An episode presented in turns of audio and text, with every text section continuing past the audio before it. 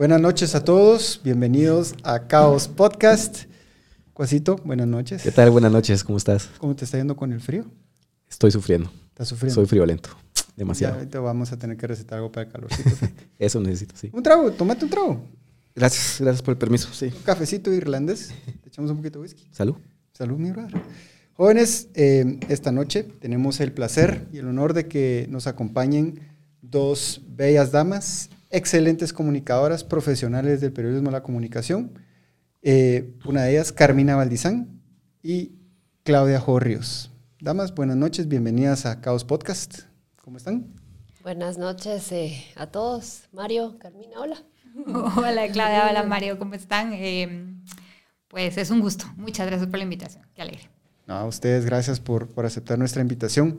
Jóvenes, hoy vamos a hablar, como siempre, un poquito de todo. Vamos a tocar temas específicamente, obviamente, de nuestras invitadas, de sus historias, y después vamos a ir ahondando en diferentes temas, obviamente, que conciernen a la comunicación, el que las mujeres tengan una voz fuerte y asertiva, no solo en Guatemala, pero en todo el mundo, y no solo en temas de comunicación desde el punto de vista profesional, pero también en la vida personal, en, todo. Vamos a empezar un poquito con la historia de cada una. Eh, Carmina, contanos. Estábamos hablando con Carmina, de hecho, que ella vivió aquí cerca de, de, bueno, relativamente cerca de donde está el estudio en zona 16, y hablábamos de, de, lo que era antes. Esta era una zona boscosa, muy lindo. Uno salía a, a, pasear, a caminar, se perdía, se encontraba. Pero todavía no. Poco, poco vos, porque ya hasta incluso, digamos, el, el, el barranco que está en la parte de atrás de Top T, ahí nosotros, yo, en el austriaco salíamos de, de, día de caminata precisamente el día de, el día de, antes de, de, miércoles de ceniza, el día de carnaval. Ya los grandes ya no hacíamos carnaval, sino que salíamos de caminata. Y era todo por el área, incluso nos metíamos en ese barranco y había un río, y llegábamos hasta la parte donde está ahora el nuevo entronque que es hacia Hacienda Real y hacia el Pulté y todo eso. Uh -huh. Ya había una catarata. La catarata todo está ahí, obviamente ya solo es goteo lo que queda. Pero allá al fondo se convirtió literalmente en un basurero espantoso. Lamentablemente el, todo lo que es la protección ambiental y todo lo, no sé cuál es la, el término correcto de la protección a, las, a, a, todas esas áreas verdes no ha funcionado. Sí, áreas bien. protegidas. No ha funcionado muy bien aquí en la capital, pero bueno. Carmina, cuéntanos un poquito de tu historia. ¿Cómo entraste tú al tema de la comunicación? ¿Fue tu pasión de joven? Cuéntanos. A ver, yo de niña eh, quería ser corresponsal de guerra. Era mi sueño. Y recuerdo que hay, hay, una historia graciosa en el colegio. Habíamos hecho, por el Día del Padre, algo de barro, ni me acuerdo exactamente qué era. Yo lo tenía en la mochila y por andar jugando con mis amigas, recuerdo que aventé la mochila de un segundo nivel y lo rompí porque algo pasaba en mi, en mi juego. Estoy hablando que estaba como en cuarto primaria, que ya tiene unos 10 años, una cosa así. Sí, más o menos. Y, pero luego se me pasó, obviamente. ¿Quién quiere ser corresponsal de guerra? Realmente yo. Eh, y luego eh, me llamó la atención estudiar periodismo. Y sí quise estudiar periodismo, recuerdo que averigüé y había en el Tecnológico Monterrey y yo dije, eso es lo que quiero estudiar, pero me llamaba ya ahí la, la atención mucho más la parte escrita. Okay. Ya no cámaras y nada de eso, nunca he sido, soy como bien tímida con cámaras y todo eso, aunque la gente no lo crea, no me gusta mucho, eh, ni siquiera verme, es, me da como pena. Yo sí quería escribir y cuando se lo dije a mis papás, se rieron de mí, como estás loca, tú sola, 17 años, te acabas de graduar del colegio a Monterrey, ajá, ni se te ocurra. Entonces estudié Derecho y recuerdo que desde que entré a la facultad de la Secretaría de Derecho de la Marro, Auri es eh, toda una institución, y yo creo que sí, ahí eh, se ríe porque yo fui de las que dije, yo, yo no voy a ser abogado. Yo voy a terminar la carrera, no, no me interesa ejercer. O sea, siempre entré desde el primer año y lo dije, voy a terminar la carrera, voy a hacer mis estudios, pero no quiero ser abogado. Muy pocas personas creo yo que al final de cuentas terminan aplicando necesariamente su carrera. Obviamente hay un médico, sí, por lo general va a ser médico, aunque también en esa, en esa industria hay aquellos que estudian medicina y se dedican a visitadores médicos o se van a diseño de, de, de equipo médico, etc. Pero en tu caso, entonces no, no ejerces, nunca ejerciste leyes. Nunca ejercí leyes y yo recién termino, me voy a vivir a Panamá y en Panamá hay 50 profesiones protegidas por ley exclusivas para panameños. Una de ellas, abogados. Wow. Otra de ellas, peluqueros, que no se cumple, pero abogados se cumple más, porque obviamente te tienes que colegiar. Entonces tenía que nacionalizarme para poder ejercer como panameño. Y la vida se fue torciendo, se fueron dando otras vueltas. Me dediqué al comercio internacional, trabajé como representante y distribuidor de marcas finas eh, apoyando en consultorías y además a, a- a marcas todas eh, high-end, totalmente, desde juguetes hasta ropa, eh, joyas, etcétera. Estuve muy bien, la verdad me encanta Panamá, es mi segundo hogar, puedo decirlo realmente. Mi hijo es panameño, nació allá, eh, me encanta el país. Y estando en Panamá, eso sí, fue de las primeras veces que yo ya escribo formalmente en la prensa, porque fundamos Fundación Libertad de Panamá, porque no había ninguna voz como disidente de muchas ideas y nos apoya aquí la Marroquín, el Muso Ayao, inclusive estuvo cuando nacimos, eh, fue a Panamá y nos apoyó tantísimo. Y eh, nace Fundación Libertad de Panamá en el 2001, de la cual soy funda- eh, cofundadora, porque somos tres fundadores, dos panameños y yo. Y eh, me enorgullece mucho que la institución sigue. Y a los primer, el primer año, creo que fue en el 2001, conseguimos un, un espacio en la prensa de Panamá, en el diario La Prensa. Entonces sí escribí algunas veces en el diario en Panamá y obviamente cuando veo hacia atrás eh, digo, ay, qué pena haber escrito esto. Yo no sabía ni escribir, pero, pero me encantó. Y ahí lo dejé. Y no me dediqué a eso. Aquí estuve trabajando en muchas cosas, pero sí la Fundación Libertad siempre me daba como ese aspecto político de opinar. Ah, bueno, también aquí en Guatemala hice teatro infantil, pero con el grupo 10 Junior, con Ricardo Martínez, fue mi director. O sea, sí, o sea, a nivel profesional, pero teatro infantil. O sea, sí. No te gustaba la cámara, pero te entrenaron para cámara. Exacto. Curioso, ¿no? Cómo, cómo la vida te va dando esas vueltas. Y bueno, eh, llego acá, eh, no sé, creo que sería 2017, no, como 2017, quizás, 2016. Y me hablan, ah, porque empecé a bloguear, pero aquel blog todo, o sea, lo que, catarsis total, o sea, es mi catarsis, o sea, lo que se me pasaba por la mente escribía, no, y trataba de no enfocarme a política. Pero un amigo habla con la gente del siglo XXI en ese momento, ya Milcar Alvarado estaba tomando, y me dice, mire, no quiere tener una columna y empezar a escribir. Y yo, ah, démosle. Y empecé a escribir, eh, una gran experiencia que me fue dando escuela realmente de escritura. Luego ellos sacan un programa de entrevistas, eh, un tiempo, eh, dimensión, de entre- y, y me habla Pamela Di Mateo, que estaba produciendo ya el programa, y me dice, ella trabajaba en esa época ahí, me dice, Carmina Benite. Y yo, ay no, que no he estado, estuve con Alejandro Palmieri, fue que empezamos precisamente, era, no sabía ni lo que estaba haciendo eh, realmente, y empiezo en entrevistas, pero ahí lo dejamos porque el programa no siguió tampoco, y Pamela se va a trabajar a Canal Antigua, y de repente pues necesitaban a alguien que hiciera entrevistas, me dice Benite y pues así que azar el desdestino y creo que fue la escritura lo que siempre ha sido y es mi pasión lo que me ha llevado a la comunicación, curiosamente. Wow, algo bastante combinado y al final de cuentas uno, la carrera de uno siento yo que siempre es una combinación de, de, de, aprendiz, de cosas que uno ha aprendido, ¿no? No necesariamente es, bueno, yo voy a estudiar, aunque ahora en la época moderna uno se encuentra de repente carreras, maestría en ingeniería de procesos de no sé qué, no sé cuánto, específico. y es para ser limpiador. Entonces, yo creo que eso es muchas veces lo que frustra a los jóvenes, de que no saben, quieren, tienen una idea de lo que quieren, pero si no encuentran la carrera ideal, perfecta, exacta, que diga que van a tener todo el entrenamiento necesario para llegar ahí, se frustran. Creo yo que hay un poquito de falta de guía, tal vez, para los jóvenes cuando están empezando.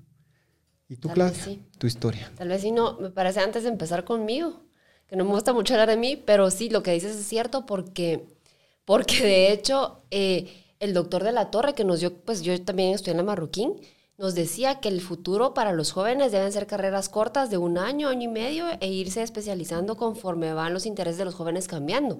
Que le parecía ridículo que eran carreras de cinco años que después a la larga no las parábamos ejerciendo, ¿verdad? Entonces... Con currículos pareció- muy, muy rígidos y Sí. clases muy cargadas que al final de cuentas nadie sabe para qué sirve. Exacto, y el doctor Relator, imagínate, ya súper grande dándome clases y ya tenía esa visión como de la academia tiene que ser más versátil, pues, ¿verdad? Total. Interesante. Pero bueno, a ver, conmigo yo no sé ni cómo empezar, a ver, mejor pregúntame. Porque, a ver, no sé. Pues, ¿qué querías, de ser cuan- ¿qué querías hacer cuando eras niña? Uy, mira, a mí también la lectura y la escritura siempre es algo que me ha fascinado. O sea, desde, desde, que, soy, desde que era niña, pequeña, mi mamá me inculcó la lectura. Yo a los 7, 8 años ya leía libros de Agatha Christie de 200 páginas. Todas, o sea, la- la- las historias del doctor Hércules, ¿verdad? Yo, yo me leía todas las historias de, de, de suspenso y la escritura y la lectura siempre me encantó. Creo que siempre tuve mi sueño de ser escritora. tuve mi, mi, mi intento de ser poeta en Guatemala. Yo digo que en Guatemala todos, son poetas todos y cuentistas. queremos ser poetas, sí. Es- escribía mi poesía y me juntaba no con, con- con grupos de, de escritores, ¿verdad? Eh, Aquí en Guatemala, pero siempre me ha interesado mucho la lectura y la escritura, siempre, todo el tiempo. Y, y en el tema de la comunicación, yo empecé, pues yo terminé mi universidad en la Marroquín, estudié ciencias políticas, relaciones internacionales y ciencias políticas. Pero eh, al terminar, me encontré con, con, con una, con, un, con un novio, ¿verdad? Que era relacionista público de una empresa eh, eh, inglesa. Y, y empecé a, bueno, empecé, empecé a estar con él, a salir con él, y me empezó a introducir como en el área de comunicación y relaciones públicas. Y me pareció súper interesante, pero me parecía interesante lo que hacían los periodistas, no lo que hacíamos nosotros como relacionistas públicos, porque empecé a trabajar con él, sino lo que hacían los periodistas. Entonces me empezó a parecer súper interesante. Yo estaba bien pequeña, la verdad tenía 23, 22, 23 años. Y, y cuando regresé a Guatemala, porque eso fue afuera de Guatemala, que estuve, que estuve trabajando con él, dije, quiero ser periodista, quiero, quiero trabajar en periodismo, quiero, me, me, me gustó mucho. Y, y fui a pedir trabajo al periódico. Y Silvia Jerea me, me abrió las puertas de ahí. ¿verdad? Ella fue súper nice, me dijo, habrá hecho esta patoja, bueno, que miremos qué, qué, qué tiene para, pues, para aportar. Y así empecé en, en el periódico, empecé pues de todo, ahí, ahí reporteaba de todo, eh, tecnología, eh, moda, cultura, eh, nacionales, todo, hacía todo ahí, la verdad. Y ahí me empecé a formar y de una vez entré al periódico, no, no, nunca le perdí la pasión. Al contrario, o sea, fue demasiado, algo que no me pude despegar de, de- del periodismo y de estar sabiendo, en- entrevistando gente, conociendo gente, escribiendo. Eh, me encantaba que a las 3 de la tarde o estaba la nota escrita o salía en blanco la página del periódico, entonces teníamos que correr todos para, para bueno, ya está tarde tu página, si no, si no te apuras, sale en blanco, me decía. Yo tenía que apurarme a escribir, ¿verdad? Y bueno, súper interesante, la verdad, siempre me, fascinó desde que estuve ahí. Y, y bueno, luego estuve, estuve eh, haciendo, tu- tuve a mi hijo y, y me separé un poco del periodismo y estuve haciendo un poco de comunicación eh, estratégica para marcas también, comunicación corporativa para diferentes marcas, eh, eh, diseño de comunicación, de, de estrategias de comunicación. em, pero siempre tenía ganas de regresar al periodismo, de verdad. O sea, nunca se, no, se me quitaba. Y, y mi interés por, por, indagar, por preguntar, por, o siempre, siempre ha estado dentro de mí. Eh, no soy muy de cámaras ni de... No, no me gusta, o sea, no podría mantener una imagen porque la verdad es que a veces ni me peino, ¿ah? Pero, literal. Entonces... No sé, me identifico tanto con eso. O sea, yo de verdad, así como el pelo así como mojado se me secó, pues así ni me peiné. Entonces no podría tener como, tal vez la tele no es lo mío, pero estar, me encanta la noticia como tal, eso sí me fascina, la información y la noticia y el tema, la política me fascina, ¿verdad? Entonces eso es lo que, lo, lo que más me ha, así es como me, me he, he permanecido en, en- en el periodismo y la comunicación. Hay muchas, muchas personas, pienso, es opinión personal, que tienen esa pasión por la noticia, pero porque hasta cierto punto están influenciados ya sea por las imágenes que tal vez en la televisión se mira de lo que es un periodista, que es eh, curioso, que lucha, que va, busca y se mete y soporta regaños de sus editores, de todo el tema y que está ahí, que la gran nota, ¿no? Tenemos grandes periodistas en Guatemala también como Álvaro Contreras Vélez, digamos, y también un escritor. Uno de los libros, de los primeros libros que, te- que recuerdo que leí de niño fue eh, Los ríos del silencio. Que para un niño de 12 años leer esa cuestión es un poquito choqueante, pero al mismo tiempo te abre poco la imagen acerca de lo que era, no solo lo que estaba pasando en Guatemala, pero también, digamos, una escritura bastante amigable. Un segundo libro que a mí me gustó mucho fue de, de- de Gabriel García Márquez, Noticia de un secuestro. Es fenomenal cómo se lee ese- es- esa, esa novela, porque es una novela, pero está escrito como que fuera nota periodística. Totalmente. Y está escrito a un nivel de consumo masivo. Cuando yo escribí mi libro, a mí siempre me dijo uno de mis editores eh, escribí como que estuvieras hablando con personas de cuarto, quinto primaria. No uses palabras demasiado elevadas, no utilices cosas tampoco demasiado simples, sino solo en una línea muy, muy, muy fina para que todo el mundo te entienda y nadie se sienta ni de menos ni de más. Es difícil, porque a veces uno tiene que escribir algo técnico, mi libro es bastante técnico, es sobre seguridad. Entonces, dice, pero ¿cómo lo digo en una palabra más suave? Pero tristemente siento yo que el periodismo como tal en Guatemala ha degradado, no voy a decir denigrado, más allá de, de, opiniones personales que yo tengo, pero se ha degradado mucho. Creo yo que no hay esa exigencia profesional y esto es en todo el mundo, ni siquiera en lo que se publica. ¿Qué, ¿Qué, opinas de eso, Carmen? Yo estoy de acuerdo, eh, lo hemos dicho en el chat. A mí me da mucha pena eh, porque hay como, hay quiera que no cierto resentimiento en los chicos que de verdad estudian la carrera, trabajan y no pueden llegar, por ejemplo, a una posición como estoy yo, que es bastante privilegiada. Yo estoy entre las cámaras, entrevisto, estoy en, en, la primera línea noticiosa, se puede decir, y yo no tengo esa preparación. Y sí lo considero que triste que ellos se hayan dedicado a eso, yo no, y, y yo estoy aquí, ellos no, y los puedo entender. Pero también cuando ves el nivel, no pueden ni escribir un tweet, no pueden ni expresarse ni articularse. Entonces yo no creo que el, fallo sea necesariamente de ellos, sino que de las escuelas que los están graduando y no les están dando las capacidades para poderse enfrentar, porque tienes que saberte comunicar, tienes que saberte expresar. Eh, Estoy de acuerdo que en tus tweets personales y todo, pues puedes decir lo que quieras, pero hay un nivel, hay un límite. Y esa es la imagen que tú estás proyectando. Y esa es la imagen que le vas a proyectar al televidente o a quien te lee o al quien te escucha en la radio, etc. Y a veces no les, ni siquiera les enseñan ese criterio, esa pausa de, mire, es cierto, eh, sea mal hablado y que alegre y todos somos, en Guatemala todos decimos malas palabras, yo creo que es algo muy local. Pero, pero, pero también si vas a ser comunicador y tienes que decir eso, eh, te rebajas mucho y no se escucha bien. Mira lo que acaba de pasar el incidente el fin de semana en el debate de esta comunicadora guatemalteca, no vamos a mencionar más, prefiero no hablar de ella realmente. Ah, pero, sí, ya sé. ¿me entiendes? O sea, Sí. su forma en que se expresa y, y los, el audio anterior que había salido y todo, esa es la imagen que tú quieres proyectar. E- e- Es, entonces, y yo siento que ahí se deberían de ver mentores y profesores y las escuelas y como te digo, una nota periodística. Yo he leído muchas cosas que dicen, bueno, qué pena escribir así, pues, o sea, que esto es, primero que todo es ortografía básica, pero dejémoslo así. ¿Para qué está la escuela de periodismo después? Y lo que pasa, yo pienso que alguien que está en temas de comunicación, o periodista, o wannabe periodista, o analista que se dice ser periodista, pun intended, eh, hay un tema ahí de que uno tiene que mantener una imagen. O sea, uno no deja de ser quien es y aunque Claro. si tienes un tweet que utilizas en forma personal, pero te las quieras llevar de millennial y escribes que con Q, apóstrofe Sí, no, y no, o sea, empiezas ahí mismo a denigrar tu seriedad e incluso la imagen de profesional que puedas tener o quieras aparentar, ¿no? Claro, totalmente.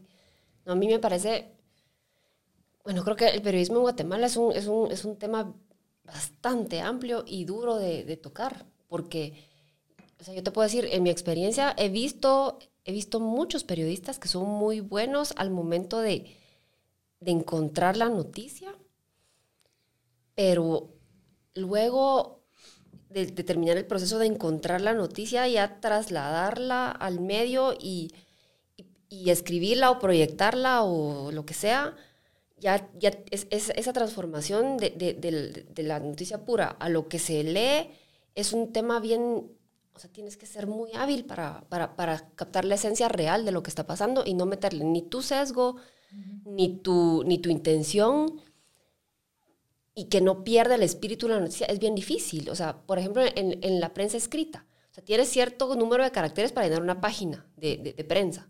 Entonces, hay cosas que no puedes, que, que quieres poner tal vez, pero que no puedes poner, o que, o que pusiste, pero si la explicas de esa manera, no te cabe la noticia en la página entera de, de, la, de- la prensa, entonces tienes que re- resumir la noticia. Entonces, a veces el editor como que se come ciertas cosas del espíritu de la nota. O sea, es un proceso, es un proceso bastante que requiere de verdaderamente de, profesionales muy, muy, muy entregados y muy profesionales, valga la redundancia, para, para que de veras se refleje lo que está ahí. Igual pasa en la televisión. La televisión, yo es la primera vez que estoy en televisión, que pues que estoy como editora, directora de una... y, veo que es bien difícil lograr a veces como que en tres, menos de tres minutos una nota. ¿va? Sintetizar lo que se quiere decir. Exacto, y escoger perfecto el, el- el momento perfecto de... o sea, es difícil, no, no, no es fácil. An- Yo en algún momento tuve un- una especie de catedrático en- en la maestría. Era un periodista bastante reconocido de Reuters. Fue corresponsal de guerra, tiene un Pulitzer, etcétera, etcétera. Y en la clase él nos decía, si en una nota tienen que explicar algo que escribieron arriba, está mal escrita. La nota se tiene, línea por línea, se tiene que entender por sí sola. Y el verdadero periodista logra escribir de tal forma, o columnista, porque esa era la idea, era más enfocado a que era un, era un programa de MBA y muchos eh, ya con trayectoria de, de- de- de tener cargos ejecutivos en empresas o en gobierno y todo. Entonces le decía, una columna tiene que estar escrita de tal forma que ni una sola línea puede ser sacada de contexto. El día que uno llega a escribir, ya te puedes decir que eres un verdadero columnista, un verdadero eh, periodista o lo que sea. ¿no? De que nadie te puede sacar de contexto lo que estás diciendo, porque si lo tratan de hacer, se nota que la, la- la frase está cortada. Hasta cierto punto yo siento que el tema del periodismo en Guate se volvió un tema de gay, ¿qué fue de primero? ¿No? La gallina o el huevo. ¿Es culpa de las escuelas? ¿O es culpa de los medios que existen? Puede ser. o se permitieron las escuelas o se permitieron los medios o se permitieron los dos. Difícil hasta cierto punto Sí, no, no. y no es algo que sea solo de Guatemala, ¿no? No, está dándose a nivel mundial, creo yo. Es, Sí. es un- es una falencia que se está dando, pero también entonces la gente se está dando el fenómeno de que cada quien solamente quiere que le prediquen al coro.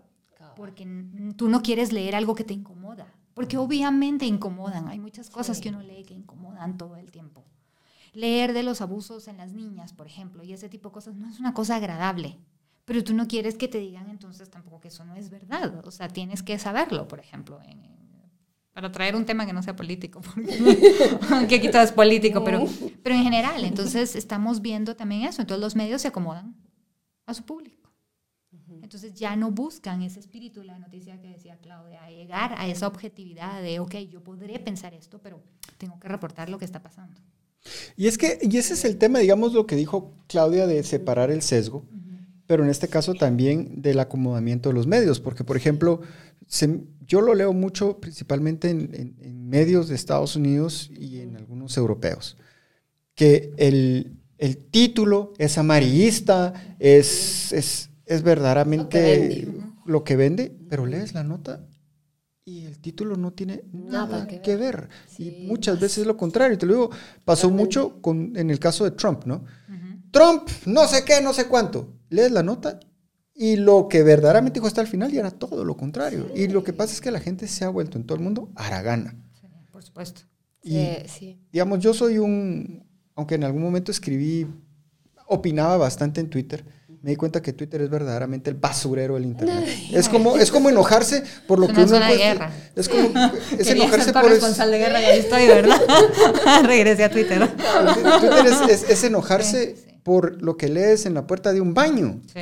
Totalmente. Eso, entonces, porque aparte todo permite que la gente ataque de forma, de forma anónima. Ay, sí, qué terrible. Y- y parece yo- muy cobarde eso. Por. Exacto. Que, que ataque de forma anónima me parece súper cobarde. O sea, no. No, y cómo vale. levantan, Sí. o sea, yo estoy de acuerdo que hay perfiles que tienen que ser parodias, por ejemplo. Sí. Un perfil que me encanta, la parodia, es el del doctor Yamate. Dios mío. Ok. ¿Quién está detrás de ese perfil? No sé, pero Es es- re chistoso. ¿No has visto el perfil de paro- Sí, parodia de la, de la reina de Inglaterra? Ah, sí, por Ay, es- supuesto. es espectacular. espectacular. O sea, esos perfiles que sean anónimos, uno hasta los aplaude y los agradece, porque son como una bocanada de aire fresco en esa jungla, realmente. Pero ya que le den tanto lugar y tanta cosa a un perfil que se llama el XY, que no quiere dar ni su cara y que dice cualquier cosa, dice uno, Sí. Oye, y de ahí lo citan como que fuera la fuente y Es no eso es lo peor de todo. Es, que es- es una cosa tremenda. Y que, y, y- y lo más delicado, que hayan tweets de cuentas anónimas citados en acusaciones Sí. formales. Así es. Eso, eso ha pasado. Eso es, eh, no, o sea, desde el En, punto de vista en es investigaciones pecado, que sí. ni siquiera han sido probadas, eh, Sí, sí, sí. han sido pasadas por, por la justicia, ¿verdad? Que son investigaciones. Sí, es Pues, cierto, en mi opinión, Twitter es una basura. Sí, es lo un basurero y yo sí a las personas, de cierta forma yo le trato de decir a las personas, miren, lean, Busquen sus noticias, no la busquen de un solo lugar, pero no se conformen con los 144 caracteres. Está bien que los medios ahí pongan algunas cuestiones, pero la gente se conforma con lo que lee en el tweet. Y si no dice el tweet nada, lamentablemente ya ni lo buscan, ni buscan ni siquiera profundizar en qué fue lo que leyeron y se quedan con lo primero que vieron. No, y Twitter, yo recuerdo haber leído precisamente autor que todos odian, pero vende un montón, que es Paulo Coelho. Él puso un tweet una vez, eh, cuando empezaba Twitter, 2009, porque él sí está desde hace mucho tiempo en Twitter, era cuando yo empecé en el 2009, Twitter empezó que 2007, 2006, no sé, pero era de los primeros tuiteros que uno reconocía ahí, y él dijo que Twitter era 80% edición y 20% contenido. Y la gente no se da cuenta. Y así es en todo, realmente. Sí, realmente Pero lo dijo, ahí es donde te das cuenta tú por algo vende lo que vende, escribiendo Sí, lo que escribe. El tipo Claro. sabe lo suyo. Y él en esa época, porque era fue, y a mí se me quedó grabado y es algo que, claro, todos hemos pasado por ciertas etapas de Twitter donde te peleas con todo el mundo y le respondes hasta ahora que ya ignoro a la mayoría de gente porque ya para qué voy a contestar. Eh, pero sí, si vas a comunicar algo, ten en cuenta siempre que apenas puedes decir un 20%. Sí, O sea, Totalmente. no puedes decir más. Sí, no hay mucho fondo. Sí, O sea, hay que ser más, más, más claro así es. y directo. Y- definitivamente. vamos, digamos, es, Twitter nos ayuda a, a transicionar un poquito ahorita a- al tema ya de comunicación estratégica, ¿no? Que es otro tema de que ustedes ambas han, han- han- han hecho y se han especializado en eso. TikTok.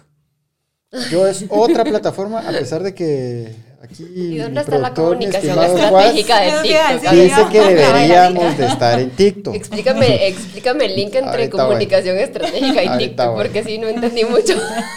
Sí, no sé, sí, creo que sería bueno que nos dieran ese, ese lado, porque para nosotros eh, el, el reach, digamos, ¿verdad? O, o el, o, el- o cuánta gente uno puede llegar con, con las plataformas, pues es parte de la estrategia de, de comunicación, ¿verdad? Y con TikTok, que, que es la, de, la del momento, pero, pero hay que ver también cuál es el sentido, digamos, o cuál es, eh, si- qué está uno acostumbrado a ver en TikTok, pues, ¿verdad? Y- Y digamos, yo lo, yo lo escribí en un artículo y mi, o sea, mi opinión en lo que les acabo de decir, la comunicación estratégica y su vinculación con TikTok. TikTok al final de cuentas está rewiring, está realambrando la forma en que los jóvenes principalmente consumen contenido. Porque sí. aparte de que lo estás haciendo real time inmediato, les estás cortando su span de atención. O sea, yo me recuerdo, vi un par de, de videos en YouTube de, la- de los comerciales de antes, comerciales de Malboro, que era una historia de Sí, un minuto, de, Coca-Cola, de lo que Tenía fuera. incluso aquí. storytelling, así clima. Total. Digamos, Ya, muy lejos, los ajá, de, sí, los de ¿cómo se llama? De, de aquí famosos estos de, pero si se bo. Sí. Los gauchitos. Sí. Era, era un story, era una historia sí, que tenía te contaba, larguísima. bien. Pero ahora a los chicos les estás dando cosas de 5 segundos, 10 segundos y ya pff, y se aburren y se pasan. Ahora imagínate los Y que después que porque tienen déficit de atención, ¿va? Correcto, y, ese, y, Sí, y- y desde el punto de vista de comunicación estratégica era lo que te decía, esa es, esa es la gente que eventualmente a, la- a las personas que en Que unos vas 10 a- años van a ser ya eh, personas que van a empezar a, a jugar un papel activo en empresas, en gobierno y todo eso, y su span de atención va a ser de 10 segundos cuando les quieras vender algo. O de gobierno, algo. gobierno de 10 segundos. Pero, Las cosas van a colapsar eventualmente, Sí, creo yo. sí, no, sí, nada sí. es sostenible con eso. eh. Tú lo ves en el ambiente laboral, precisamente que lo comentábamos esta semana con las juventudes, eh, ciertas actitudes que el mundo real los va a poner en su lugar. O sea, no puedes sostener una empresa ni un gobierno con spam de atención de 10 No, no se puede. segundos. No se puede, no es sostenible. Vas a tener que escuchar historias, vas a tener que escuchar a la persona con el problema real y la solución real.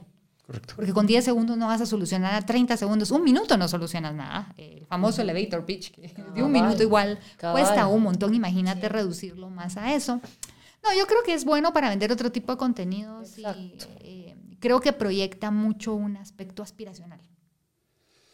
Casi como, como Instagram, digamos, ¿no? Sí, pero Instagram es más elaborado, eh, es más artístico, hay como más calidad en ese sentido. En TikTok, eh, yo quiero ser como esta chica. Hay una chica que me ha aparecido en los videos últimamente que es de TikTok, pero lo sube a Instagram, pero pone lo de TikTok. Y es una niña que tuvo a su bebé chiquita y baila con su bebé. Y el marido es del Army de Estados Unidos. Wow. Bailan. Entonces, sea, lo que está vendiendo realmente es, se puede ser madre porque uno quiere y no porque metió la pata a temprana edad, pero lo único que hace es bailar con su bebé. Y el bebé recién nacido, así como... Y Tristemente te aseguro que gana más de lo que gana el soldado. Exactamente, o sea, es una cosa impresionante, pero es una chica preciosa, es una chica muy linda, delgadita, linda, con su bebecito, y, y tal vez creo que me apareció porque me apareció una vez y me quedé viendo porque decía, ¿qué es esto? O sea, eso digo, ¿qué estoy viendo? ¿Qué estoy viendo? Tenía que de metiche ponerme a ver qué era lo que estaba pasando. Y te das cuenta que es una de las creadoras de contenido no será la más grande, obviamente, pero date cuenta de lo que está haciendo, chineando un bebé. Sí, qué impresionante. O sea, y bailando. Entonces, no, no necesariamente creo que esos van a ser los tomadores de decisiones ni que van a cambiar el porque el mundo va a colapsar con esas personas, pues, o sea, y no porque la chica sea nada mala, yo creo que está bien su mensaje de que se puede ser mamá feliz joven, o sea, totalmente. o sea, yo creo que su mensaje está muy bien, pero pero a lo que voy es que el mundo real realmente es El problema No es que ya, es, ya, ya, es demas- ya está democratizado el uso de esas plataformas. Y, y de nuevo, ya hasta en las universidades se está teniendo problema y las universidades mismas, hasta las que son élite, están bajando su, Eso sí su es un nivel y sus estándares para acomodar a la mayoría. Y ese es un problema serio. O sea, digamos, en los Estados Unidos ahora ya es prohibitivo hasta cierto punto el famoso ACT y el SAT porque no, es que es discriminativo. Hay un, hay un, hay un, em, hay un sketch buenísimo de Carlos Mencía. Es, eh, es un comediante hondureño-mexicano de Estados Unidos. O sea, papá mexicano, mamá hondureña y vive en Estados Unidos. Y él habla mucho de eso, del problema que la misma migración de los migrantes que hay en Estados Unidos y que hasta cierto punto son entitled, ¿cuál es la palabra correcta en este caso? Que, son, eh, que creen que son merecedores del buen trato de Estados Unidos a pesar de que ellos llegaron violando la ley. Entonces dice, creen que tienen el derecho de exigir que se bajen los estándares para ellos. Entonces llegan de primero los latinos. No, es que si a mi hijo le explican en español, sí va a entender y va a sacar 100. Entonces bajan el estándar. Después vienen los, los chinos y dicen, no, pero es que yo también quiero en mi idioma. Pero entonces, ah, entonces hay que volverle a bajar el estándar. Y después llegan otros y al, llega el tema, al, al punto, y estoy hablando del, parafraseando el sketch de él, dice, al punto que llega un niño con síndrome de Down y dice, ah, qué fácil es obtener un 4.0 de promedio, que es el 100 de promedio aquí en Guatemala. ¿No? Y entonces tenemos que acomodar a todos y está bien. O sea, tenemos que ser un mundo humano, pero no quiere decir que tengamos que bajar a todo mundo hacia abajo para que los de abajo no se sientan mal. No, ¿Por qué no, no, no. subimos a los de abajo, pues? O sea, si no, ¿qué pasa? Recordemos un poquito. Leonardo da Vinci y toda esa mara allá atrás. Gente que hizo cuatro, cinco, seis, siete, fueron diseñadores, fueron pintores, fueron poetas, fueron albañiles. fueron pues. gente de, de política, fueron filósofos, y lo hicieron en, un- en una sola vida. Claro. Pero ahora, ¿qué? La gente quiere que, los, que la gente se gradúe de licenciatura en análisis de los sentimientos de... ¿Y, y de qué te sirve la carrera? Sí, totalmente. Yo creo que, pues bueno, el tema de las redes sociales es como, es, es un tema delicado porque, porque creo que los jóvenes lo que están, lo- actualmente lo que necesitan es como canalizar, como que canalizar sus eh, ciertas ¿Frustraciones? frustraciones o, o- o formas de, o, o- o su expresión y lo hacen por medio de las redes sociales, así como nosotros tuvimos nuestra, o sea, en nuestra época, bueno, yo tengo 39, entonces creo que somos medio contemporáneos, pero en mi, o sea, no habían redes sociales, pero habían otras formas de canalizar como cierta necesidad de expresarme o lo que sea, pues ahora lo hacen en las redes sociales. El tema es que yo, yo creo que sí, siempre, como dice Carmina, van a haber momentos en que, en que las, las- los adultos o la, la gente un poco más madura tiene que enseñar o tiene que saber cómo administrarle a sus hijos y a los jóvenes el uso de estas redes sociales. O sea, no podemos, como tú dices, eh, adaptar eh, el nivel de- de- de atención o el nivel intelectual a 10 segundos solo porque la red social lo pide, sino que yo creo que la red social se tiene que adaptar al ser humano, no al revés, porque si no, ¿para dónde vamos? Y eso es lo que mucha gente no hace. La gente como que se mete al tema y lo empieza a usar. Yo he visto señores grandes usando TikTok. A mi juicio se ven ridículos, no sé, ay, ¿verdad? Pero ¿Ya viste? O sea, yo ¿Verdad? no quiero hacer el ridículo, no, No, me voy a ver está- como un chaburruco ahí. O sea, así No tomes esa excusa, que- pues. Creo que para todo hay, hay momentos. O sea, los, los niños que, que, que bailen ahí, sus 15, no sé cuánto, cuánto dura la cosa. Pero que, du- que bailen y que se expresen.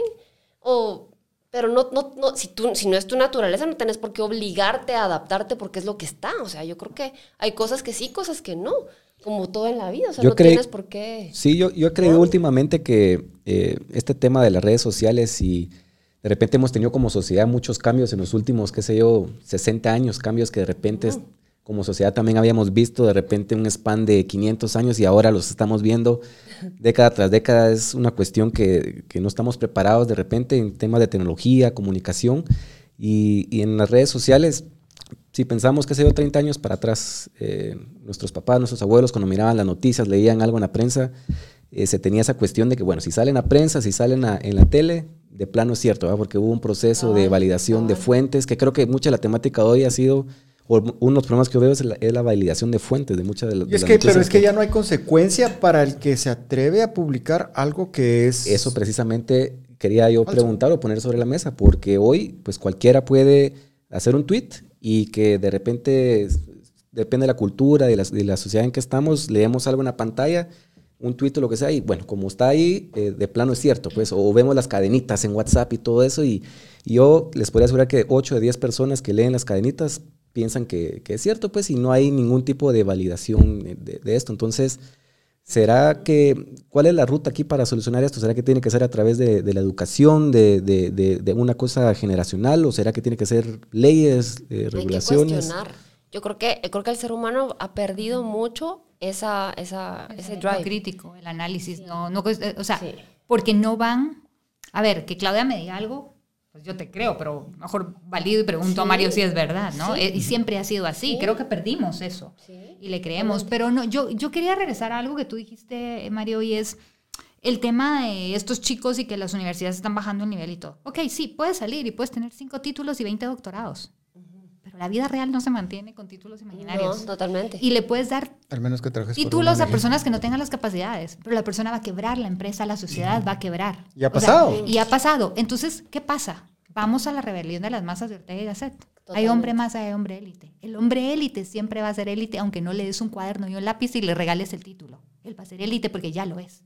Y desgraciadamente la educación sirve para que ese hombre masa suba a un nivel élite. Y lo que están haciendo es volviendo más tonto al tonto. Correcto, y, las la porque las élites quieren tener el, último el Eh, la última acceso. palabra, pero el que es perico donde quieres verde, como decían Total. los abuelitos. Entonces, los únicos que se están haciendo daño es esa gente que quieren incluir, a esa gente que lo quieren hacer sentir bien. Tú mencionabas el tema de una persona con síndrome de Down, es cierto, desgraciadamente es verdad. Yo considero que en vez de graduarlos de arquitectos, les deberían de dar las capacidades para que puedan ir a una tienda, puedan ser funcionales, no le prendan fuego a su casa, puedan vivir solos. Porque ¿cuántos padres? Yo conozco personas que tienen hijos con síndrome de Down y su angustia es qué va a pasar cuando yo me muera. Exacto. ¿Qué va a ser de mi hijo? ¿Quién lo va a cuidar? autosuficientes. Autosuficientes. Yo creo que esa capacidad para estas personas es suficiente, porque entonces lo que estás negando es una realidad que desgraciadamente es así. O como en los países escandinavos, que adoptem- o sea, abortemos a todos los niños con síndrome de Down y entonces la sociedad es perfecta. Pero esto no es así. Entonces, creo que... Por alguna es razón, cuando oigo esas cosas me recuerdo de Goebbels y... No, no, Adolf Hitler. exactamente. Es que seamos serios, Sí, o sea, sí, o sea, es ellos cierto. eran lo que buscaban, eh, la, el- el- la raza aria perfecta y lo que no cumplía los estándares que ellos tenían predeterminados, el niño era desechado. Sí. Pero, y estos cuates están haciendo lo mismo. Ah, pero está de alguna u otra forma ya Validado. validado y bendito por cierto grupo de elitistas. Y es un autogenocidio el que están haciendo. Totalmente de acuerdo. y no se quieren dar cuenta de eso. Pero bueno, ellos es su sociedad que, es- que lo hagan. Pero como te digo, aquí darle estas cosas, mentirle a la gente, de nada le va a servir en el mundo real. Porque se van a dar por... Y entonces ves a tanta persona con títulos frustrados, estos que oyes en Twitter, porque Twitter es bueno para eso. Llevo tres años desempleado y no consigo nada. Sí, la situación está dura, pero, pero ¿de qué le sirve el montón de títulos si usted tampoco se rebaja y dice, yo me voy a ir a trabajar a lo que sea ahorita, Cabal, porque exacto. necesito el trabajo? Eso también, entonces les dicen, no acepten trabajo por menos de la paga. Es que ustedes tienen la culpa, señores, cuando la gente se está muriendo de hambre. Y hay universidades O que también les, les inculcan eso. Ustedes no acepten ningún trabajo porque denigran también el nivel universitario. Brother, no si necesitas comer, aunque te hayas ganado ingeniero aeronáutico o lo que fuera, anda a hacer pan. Sí, Exacto. totalmente. O sea, más o menos tenés idea de lo que eso es mecánica y todo eso, anda a componer carros, lo que sea. Pero no, o sea, también ese es el... Yo lo quiero definir tal vez un poquito como el, el intelectualismo que de cierta forma te dice, es que los que estamos aquí arriba, te podemos decir qué es lo que está mal. ¿Quieres estar acá? Tienes que seguir este camino, aunque no logres nada. Y Es tú que lo yo creo que el fin es ese, fíjate, dejarlos hundidos. Porque Sí. yo, yo, yo creo que de verdad, si de verdad les importara, le harían a la gente ver cómo es la vida real. Inclusive estos padres que andan consintiendo a los niños y que dicen, ay, Dios mío, fuera mi hijo, no, hubiera sobrevivido ese minuto. O sea, es como, enséñale a tus hijos qué quieren. Es que de verdad, si tú no los educas, la vida te los va a educar. Yo tengo es una- una... tristeza, pero es la verdad. Porque los abuelitos decían, vas a bueno". encontrar tata en la calle. Cabal. No, yo tengo una historia en unas vacaciones con, con mis papás en un restaurante en Estados Unidos. Había una, una señora con su esposo y sus dos hijos. El hijo tal vez tenía unos cuatro, cinco años. Y empezó a hacer un berrinche espantoso. El niño tiró platos, le gritó a todo mundo, pateó a la mamá. Horrible.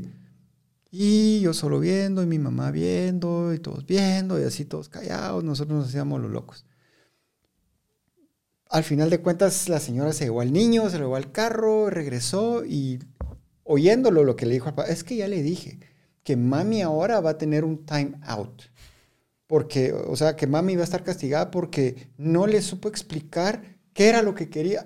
Y yo así como que, Dios mío, yo estoy que me levanto y le voy a decir, brother, te estás cagando en el niño. Para hacer la historia más corta, cuando ya nos íbamos, mi mamá nos dice a mi hermano y a mí, ustedes no tienen idea de la malmatada que les hubiera dado yo Exacto. aquí mismo si me hubieran hecho un berrinche así.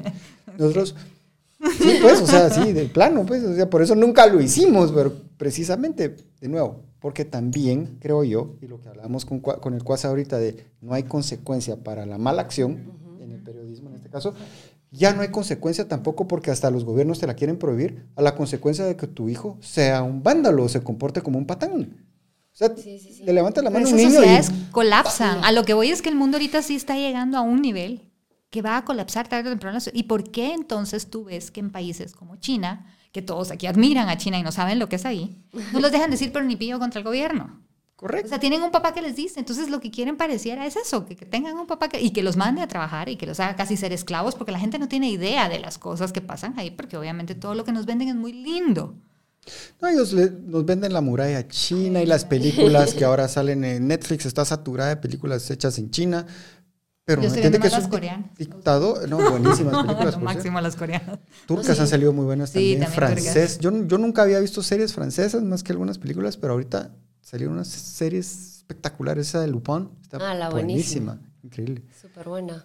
No, pero sí, regresando al tema lo, del, de la- del, del periodismo y de la, de, de la profesión de la comunicación y del periodismo, em, en cuanto a, a la al conformismo y al... Creo que sí, tal vez eso es lo que pasa. Se les aplaude por, por nada a los, a los periodistas ahora o a los reporteros. Ne- ne- viven de ese, de ese aplauso inmediato y ya quieren el siguiente y el siguiente por cosas muy que realmente no requieren mucho esfuerzo ahora. Entonces ya se vuelve como, como que están en búsqueda de ese aplauso inmediato y por eso los tweets y por eso el sesgo y porque tal vez de eso viven, ¿verdad? Y, de- y, no- y el aplauso en- entre colegas y el aplauso en el Twitter y, y qué sé yo, en, la- en los grupos y, y ya no, o sea, el esfuerzo ya no es por verdaderamente cuestionar y ver qué está pasando, sino por ir como... Manipular. eh, quedando bien con, con el grupo objetivo para recibir ese aplauso. Y eso, pues, sí, sí creo que sí sigue pasando. Y eso le hace mucho daño a la sociedad porque es lo que les decía, o sea, hace poco un caso, bueno, hay, hay varios casos, pero hace poco un caso de que están acusando a alguien y lo quieren pintar como, como que ya es culpable. Y les digo, mucha, la presunción de inocencia. O sea, de verdad, o sea, no podemos decir que esta gente es culpable si, si, si no ha sido probado. Y no podemos seguirlo pintando y, y mencionar el nombre, y mencionar el nombre, y mencionar el nombre, porque mencionan el nombre tras una tras otra. Y Lamentablemente pareciera que la presunción de inocencia no es válida hasta que es un periodista que está bajo la lupa, ¿va? Me refiero a tres específicos. Pero, eh, pero es que es cierto, Sí, ¿me entiendes? O sea, ellos- periodistas que son los primeros en acusar, tirar la piedra. Cuando les pasa algo, es que tengo, to- toda historia tiene dos lados. Ah, ahora sí tiene dos lados, ¿va? Cabal. Enfrentate al, o sea, están comiéndose los ejotes. Y hay que se dan. personas que inclusive pueden ser culpables y todos estar seguros. Miren O.J. Simpson.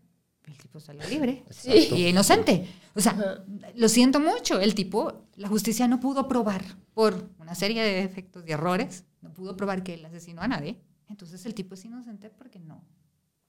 O sea, Pues no es sí. que sea inocente, pues, pero no es culpado. o sea, no lo pudieron condenar. Precisamente por eso. Y es algo que tenemos que entender. Entonces no podemos estar lanzando a priori condenas contra las personas por más que nos parezca que sí. Porque hasta puede ser que el juzgado lo exonere porque no hay pruebas. ¿Y qué? No, es terrible. O sea, recién, recién a unos militares, no sé si se puede hablar de militares, Ah, sí, todo. pero, pero, o sea, o- hoy salió absuelto un mi- ve- veterano militar por el tema del genocidio.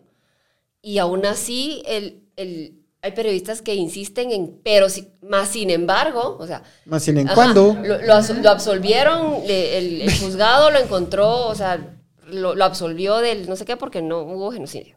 Más sin embargo, recordemos que el tribunal había dicho que sí hubo genocidio. O sea, pero ese es su O sea, sesgo, ¿me y ese sesgo personal. ¿Me entiendes? Entonces yo Totalmente. digo, yo digo, Dios mío, pero ¿qué hago yo aquí, verdad? Entonces, no, pero es que el tribunal dijo. Yo, sí, el tribunal dijo, pero es que ya salió que, que lo absolvieron.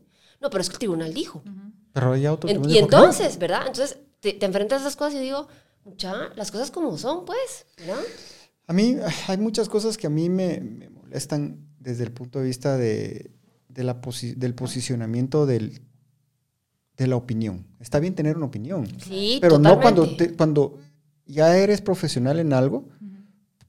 Imagínense Opina que se, le pudiera poner- que se le pudiera dar esa libertad de, de- de sesgo Ajá. a un médico o a un, o a un ingeniero.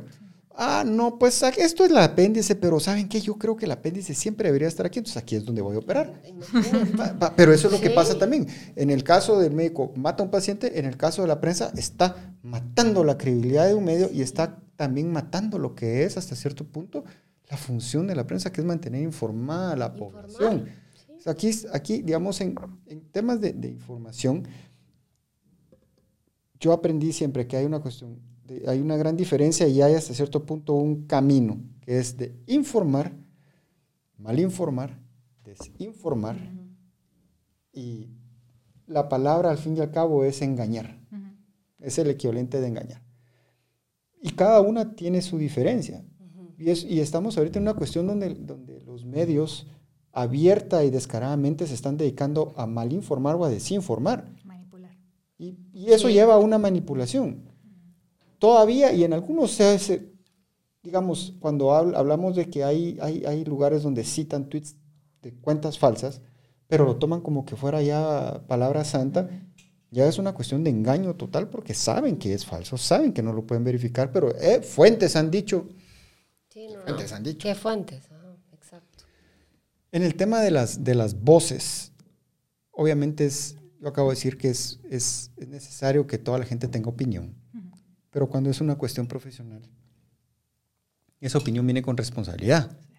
Y no tenemos lamentablemente en Guatemala, ni en muchos países, y creo ya que hay un par de países, si no estoy mal, un par de países europeos, y creo que Ecuador también ya tienen cuestiones de verdaderas, eh, hay consecuencias para los periodistas que, que publican algo falso, a pesar de que se les, y se les da la oportunidad de probar de que, de todo el remo. ¿no? O sea, no es fácil acusar a un periodista de que hizo algo por comisión, omisión o comisión por comisión y por mala intención. Comisión.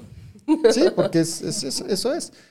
Entonces, también está la parte de que no se le quite tampoco, por una cuestión así, la opinión a quienes deben de tener. En el caso de ustedes, comunicadoras, eh, trabajan en el ámbito periodístico. Yo sí admiro a personas como ustedes que han sabido mantener su voz fuerte, clara y asertiva en, un en temas tan álgidos, en temas tan, tan hasta cierto punto delicados, pero como mujeres lo han logrado mantener. Y yo creo que eso es admirable. ¿Qué creen ustedes como mujeres han sido las cosas más difíciles desde su, desde su profesión que se han tenido que enfrentar? A ver, Dale tú, Carmina. yo creo que le he tenido suerte y ha sido afortunado. eh, creo que tener una voz fuerte me ha ayudado desde un principio a que no se atrevan eh, necesariamente a decirme, bueno, me han dicho un montón de cosas, pero hay como, hay como varios pasos. Yo creo que primero que todo tienes que tener una voz fuerte y estar claro de tus ideas. Si no estás claro de tus ideas, error número uno, porque no puedes estar cambiando de ideas todos los días o venderte a la idea de alguien o no. Eh, Eso es otro punto. Otro punto es mi independencia. Eh, fuera de Canal Antigua, que me paga mi salario por el trabajo que yo hago en cámaras, yo no trabajo para nadie, yo no le debo opinión a nadie, yo no tengo afiliaciones políticas, económicas, sociales con nadie. Entonces yo soy bien libre de mi opinión. O sea, yo no estoy con la pena que me van a quitar el anunciante o que me van a quitar la cosa, porque no tengo, ya quisiera. No, no es verdad, no quisiera, porque eso me quitaría independencia Total. y yo puedo decir las cosas. Entonces hay un punto que la gente, pues sí, te critican porque nuevamente nadie nos gusta escuchar las cosas que no nos gusta, que no queremos escuchar. Pero yo creo que eso me ha ayudado a ir creciendo poco a poco, porque lo mío ha sido trabajo, o sea, ha sido de hormiguita, no ha sido de un día para otro subir a la fama y luego te caes de, golpe. Es ir poquito a poquito haciéndote ver, haciendo tu espacio, pero es eso, consistencia, segundo, porque como no cambias de idea, o sea, si tienes, claro, reconocer cuando te equivocaste. Obviamente todos nos equivocamos y todos pensamos una cosa y luego otra en algún momento de nuestras vidas. Eh, quitarte los radicalismos también. Yo creo que puedes decir las cosas y dar tu punto de vista sin caer en lo fanático. Que eso también uno no le gusta de los fanáticos religiosos porque tienes que ser un fanático de la opinión o de agendas políticas. Entonces yo creo que eso es importante e ir poco a poco. eh, no es atacando, no es insultando. Yo no insulto, yo no ataco. Y cuando me insultan y me atacan, ¿qué es lo que más me dicen? Siempre con mujeres se van a lo mío. Bueno, primero que todo me dicen corrupta. Bueno, ajá. Eh, pagada por el pacto corrupto. Ajá, ajá. Ok, perfecto. Me parece, pruébenme que me paga el pacto corruptos. Primero que todo. O sea, señores, por favor. Pero luego de eso, que te digan fea, que en mi edad, a mi caso, con mi edad. 48 años, vieja. Ay, esta señora, esa vieja. Y yo, chulo, tenés 25 y te ves peor que yo, pues. O sea, es lo que les quisiera decir, por supuesto. Y no se los digo, pero, pero es la verdad. O sea, no, o sea, te lo está diciendo alguien feo, gordo, panzón, que dices tú, por favor, que me lo diga. no sé, alguien que de verdad se vea bien, pero... Y entonces empiezan como mujer a empezarte a atacar por esas cosas. Pues miren, señores, nunca he tenido conflictos con mi edad. Creo que acepto mi edad como viene y cada edad tiene cosas bonitas. Claro, quien quisiera tener 30, pero no los tengo. Acepto mi edad. Eh, fea, bonita, eso es relativo. La belleza es tan relativa. Está en O el sea, ojo del que observa. Exactamente. Para alguien seré la cosa más horrorosa del mundo, para otros soy bonito. Eh, entonces no entiendo por qué llegar a esas descalificaciones, pero no, no es una cosa de argumentos. Eh, eh, y entonces llega un punto, al principio te puede molestar, pero luego llega un punto que dices tú, o sea, ¿cómo le voy a hacer caso a alguien que me está diciendo, mire, no sea fea, vieja fea? Ah, ok, cool, vieja fea, me parece o, o que perfecto. se esconde ¿verdad? detrás de, de una cuenta. Falsa, Ah, encima falsa, de todo. ¿no? Y- Esos son los valientes del Twitter, babos. Y, por ejemplo, fíjate vos de que alguien, ahorita no me recuerdo quién lo posteó, pero es que todos los valientes de Twitter son bien huecos en persona. Sí, que sí. llame es que en persona no se atreven a decirte nada, te bajan hasta los ojos. Y Ah, perso- sí. incluso personas que se las llevan de machitos en Twitter, que sí ponen su nombre y no sé qué, en, Ah, la, no, en la calle, en la calle calle te te, bajan la cabeza. A mí me saludan. Sí, sí, sí, son bien, ajá, así es. Claudia, ¿qué tal? Sí, yo, yo- yo- yo con algunos ni a misa, pero digamos, fíjate que hay un, ahorita no me recuerdo dónde lo leí, pero es con el tema de Gina Carano, ¿no? Esta famosa actriz que la cancelaron porque es, da su opinión, ella es conservadora, pero entonces no, pecado. Pero como, no me recuerdo quién lo dijo, el problema de esto es de que la trataron de cancelar de una forma tan cobarde, porque ninguno se da, no tienen el valor de enfrentársela, porque aparte de que es una mujer guapa, inteligente y todo, es campeona de MMA y le pega una cachindeada al Sí, 90% de los hombres del mundo. Es que- O sea, o sea, hasta en eso, ¿me entendés? O sea, hay, hay posicionamientos donde uno dice, la gente creen, o mejor dicho, lamentablemente nos han reprogramado para que as- des- nos duelan ciertas cosas y nos ofendan ciertas cosas. Y cuando uno pierde los estribos, Eso es lo peor. es No puedes. lo peor, ¿me entiendes? En vez de jugar con ellos. Tú hablabas, Carmina, del ex- de, de los extremistas, ¿no? Lamentablemente creo yo que ahorita hay un movimiento que no es orgánico porque no solo salió. Esto tiene que haber sido implantado de alguna forma y de algún lugar muy alto para que se esté expandiendo de tal forma en todo el mundo. Porque ahora cualquier posición política que uno exprese que no vaya con lo que rige el, globalismo y todo eso, es extremista. Y despacho. Y aunque, digamos, en mi caso, yo, yo, mi opinión política principalmente está centrada en que déjenme solo y déjenme ser, no se hueveen las cosas, no le hagan daño a la gente y otra vez, déjenme solo y no me chinguen. Pero entonces ya eso es extremista.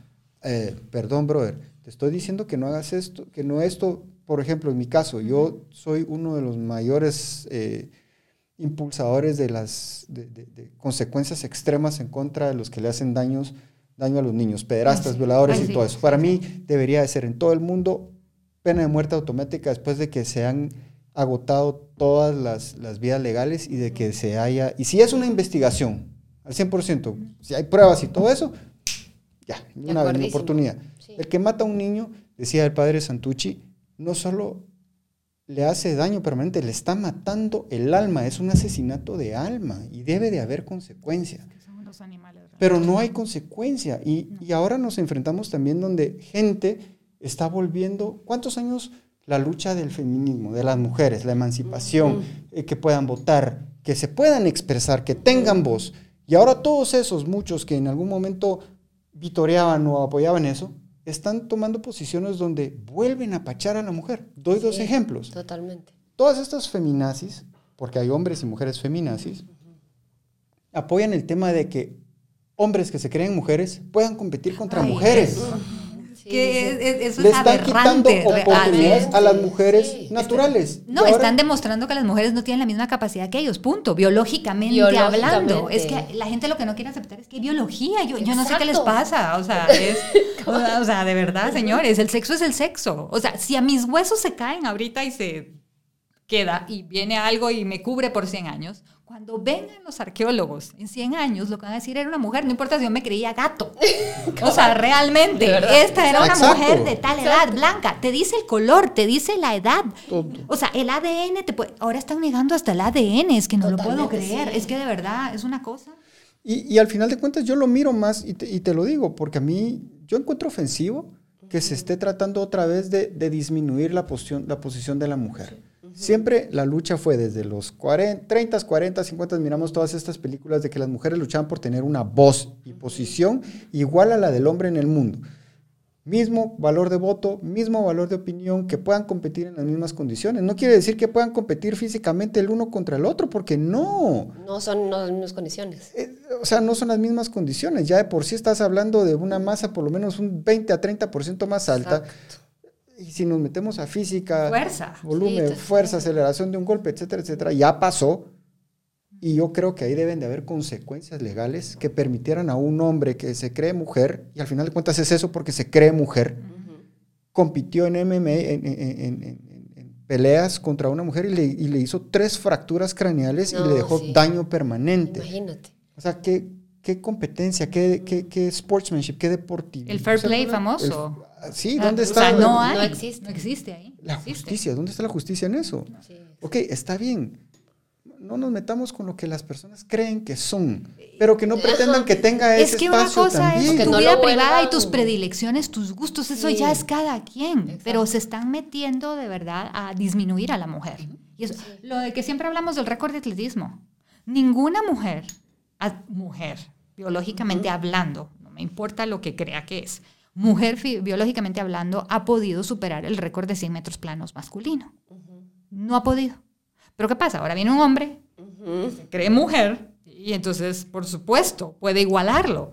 Puede inclusive Por superarlo más adelante. O sea, las mujeres van a correr más rápido que los hombres. No, eso es mentira. Es un hombre corriendo más rápido que las mujeres. Sí, O sea, es... eh, para mí eso es denigrante. Y, Sí. y digamos, Lo normalizan, es lo que pasa, lo normalizan. No está bien.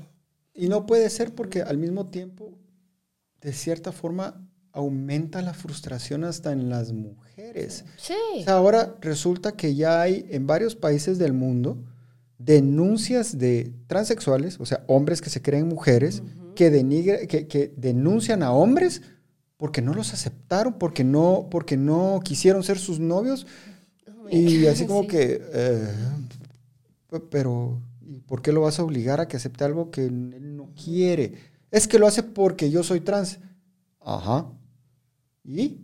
Porque se supone en un mundo ideal, todas las personas estamos buscando una pareja para formar una familia y procrear naturalmente. Sí. Muchas veces, obviamente, cuando la naturaleza crea problemas de que hay infertilidad y todo eso, sí se puede adoptar y sí, hay una necesidad muy grande en el mundo de adopción, creo yo. Pero ya eso de que solo por el gusto de, de pareja y que no, estás obligado a tener que estar con una trans, va a llegar un momento que digan, bueno, mucha, 60% de hombres sí con mujeres y el otro 40% se jodieron, ya no cae, ya no, cuotas, no. váyanse con trans. Ah, pero ¿son capaces de que eso vamos a llegar? Pero mira las distorsiones en China, el caso de los secuestros que están haciendo por el tema de la política de un solo hijo. Obviamente hay un déficit de mujeres enorme. O sea, son millones de mujeres las que hacen falta. Entonces, ¿qué están haciendo en las poblaciones rurales?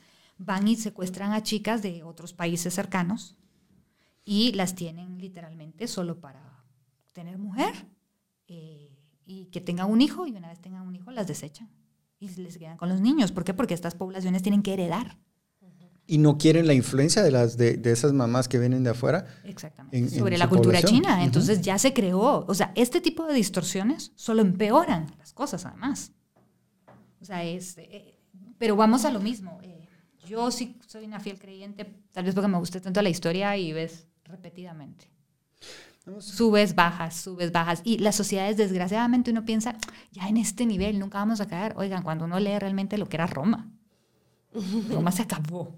Por eso mismo. Totalmente, totalmente. Entonces dice uno, es que no estamos exentos de nada. O sea, podemos volver a las cavernas mañana y no nos vamos a dar ni cuenta. Eso es lo triste. Y lo más triste de, que, de- de eso es que también ya se dan algunos pasos precisamente por estos, los verdaderos nazis, que son los intelectuales y estos elitistas, ya quieren borrar la historia. Sí, totalmente.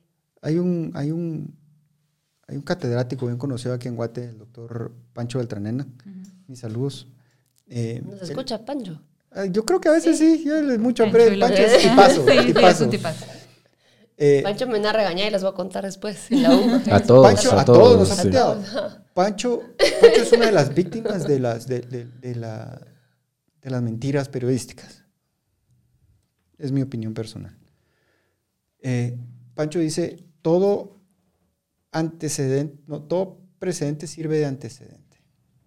Y si lo tomamos así, sabemos que en el pasado, cuando se empieza a borrar la historia, es porque la Mara que está en el control de borrar la historia va a hacer alguna tontera de niveles no solo genocidio, sino de niveles globales que afectan a todos por siglos y siglos. Exacto. Y lo están empezando a hacer. Hay un libro que va a salir, eh, creo que el otro mes, que se llama Breaking News. ¿Cuál sería la última hora? Sí. que es de Alex Merlow. Y él lo que hizo fue una investigación de varios meses acerca de cómo el periodismo cayó en las manos literalmente de, de titiriteros. Ya no hay aquella libertad de prensa, ahora se, se corporativizó de tal forma que ya los medios sirven para intereses específicos.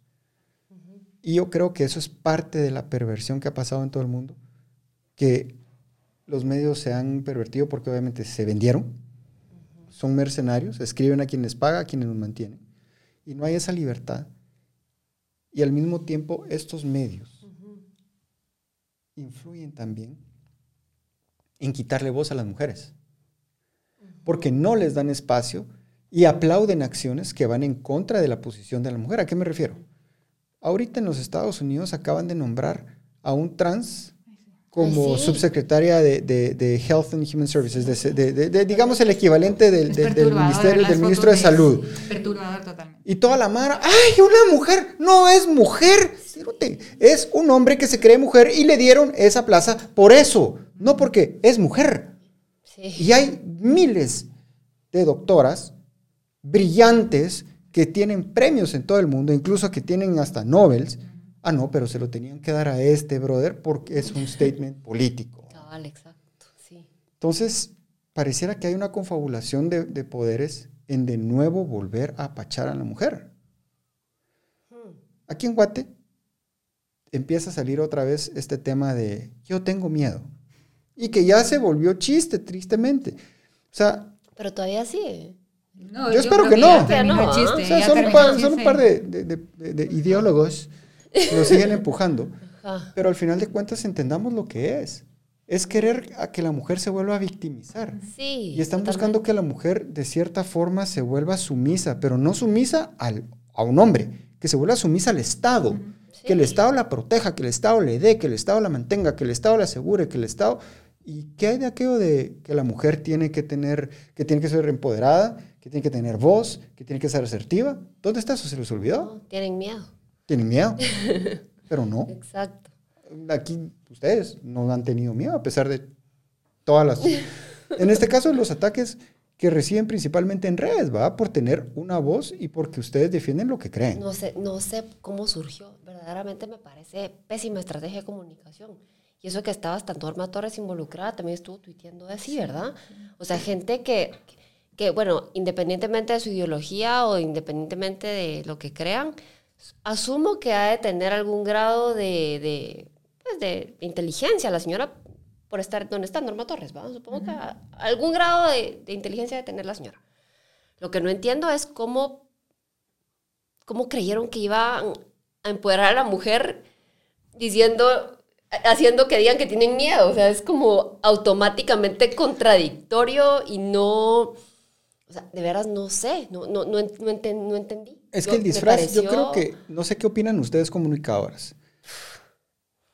Creo que no les salió el camuflaje del tema. Ellos lo que querían, creo yo, que lo que buscan hasta cierto punto con ese, con ese hashtag específico, ese movimiento, es una condena al Estado.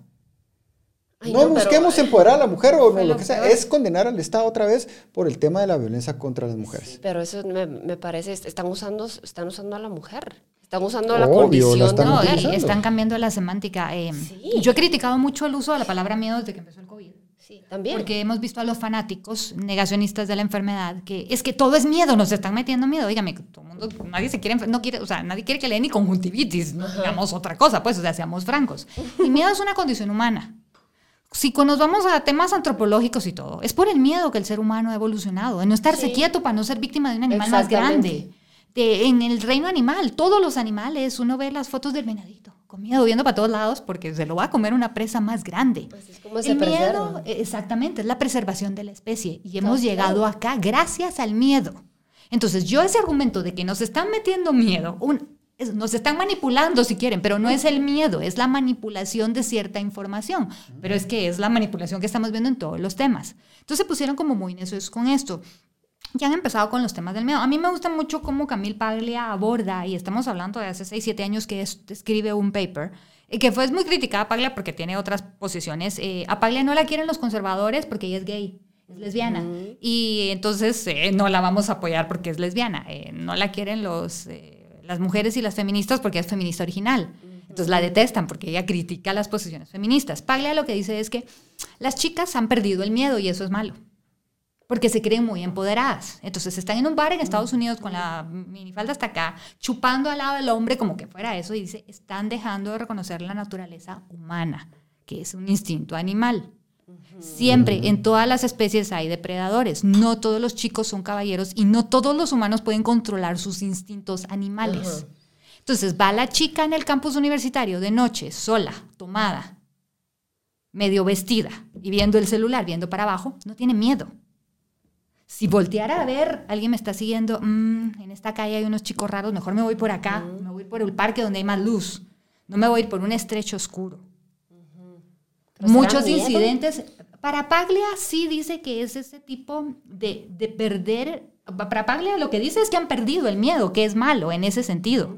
Entonces, Es que es- es- es porque una un valentía instinto- falsa. Es una valentía falsa, es un instinto de preservación. Y hacerle creer a las mujeres precisamente que son iguales que el hombre. Le dice, discúlpeme, pero un muchacho de cierta altura que le dobla el peso y le dobla el tamaño, la puede, la, va, ajá. la va- la va a forzar. O sea, entonces ponga atención. eh, hoy por hoy, salimos a la calle y vemos un grupo de gente rara, ¿qué vamos a hacer? Mejor nos vamos por ahí, mucha. No, ah, no, yo no tengo miedo. Es que yo no debo de tener miedo. Por tonta me voy a ir a meter ahí. Es que yo me la estoy buscando. Entonces, siento que es una manera de discurso muy tonta porque si nos vamos al, al estudio del miedo en sí, al miedo del ser humano le debe mucho.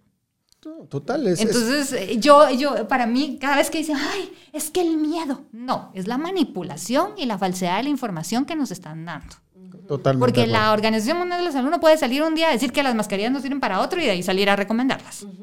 O sea, eh, ¿me entienden? Ese es el tipo de cosas, pero eso no es que nos quieren meter miedo para usar mascarilla. O sea, lo que nos están dando es mala Cosas- información. Pero es que es cosas tan tontas que, Pero es que- el tema la gente no piensa más allá de lo que les dicen, pero como lo dijo el doctor Fauci, eh, tal vez hay que usar dos mascarillas en vez de una. sea, no. Eh, si eso fuera el caso, entonces, ¿por qué no las hacen con doble pliego, imbécil? Exactamente. O sea, perdón, pues, o es un negocio.